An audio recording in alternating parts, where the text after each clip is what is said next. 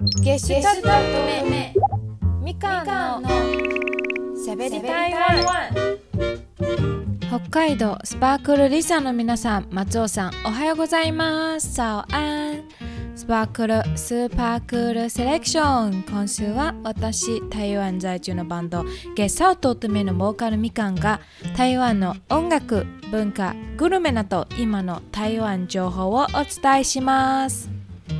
台北の今週の気温は33度くらいでまだまだ暑い日が続きます。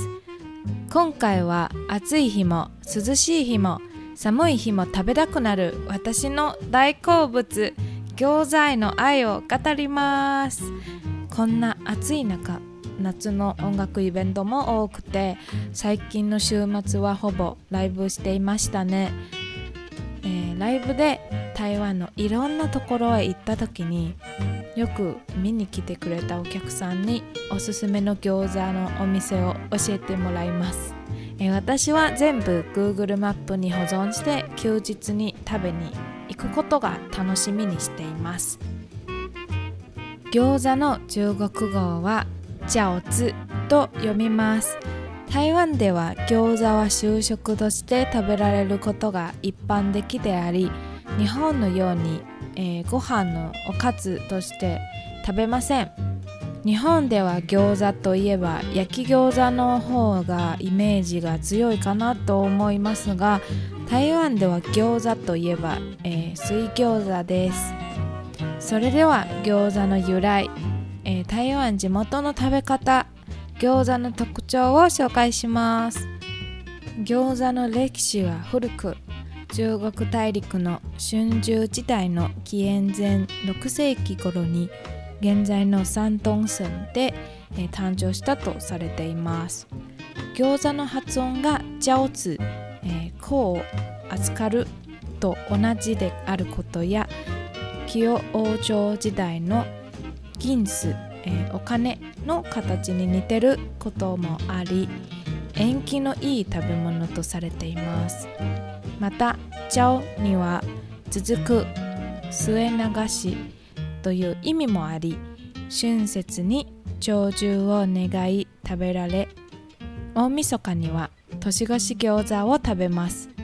また皇帝も王城の継続を祈願し春節の時だけ餃子を食したという中国北部の習慣です。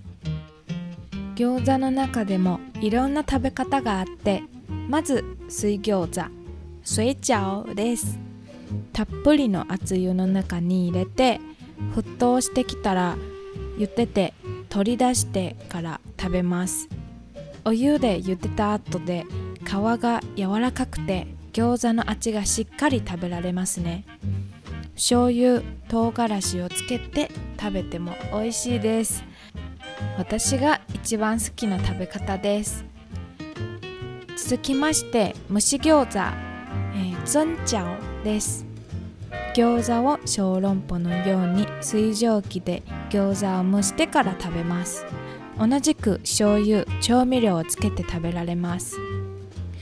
とっても爽やかで餃子の中身の汁が全部皮の中に包み込んでジューシーで食べ応えがあります。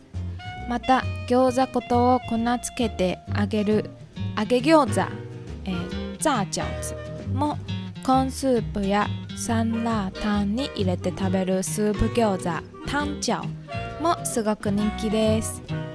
もう一個ゴーティエを紹介したいのですがゴーティエは鍋に貼るという字を書きます。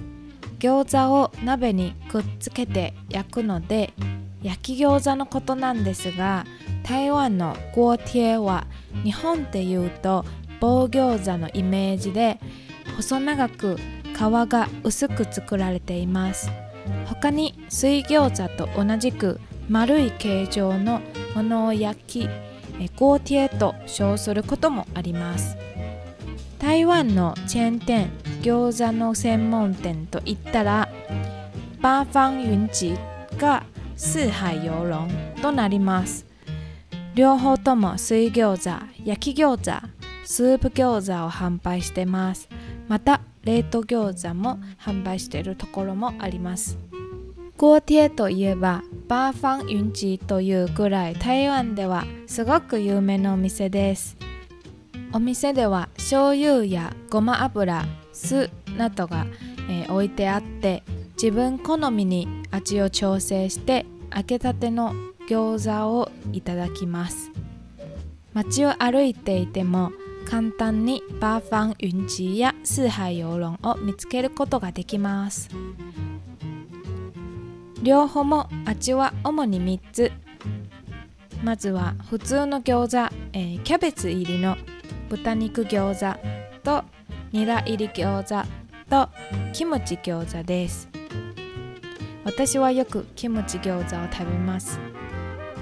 チェーン店以外に他におすすめしたい台北の餃子専門店は1つ目は超滋味のホタテ餃子と皇家水饺のパクチー唐辛子鶏肉餃子と阿玉水餃のコン餃子がとってもおすすめでとっても美味しいです。ぜひぜひ食べてみてください。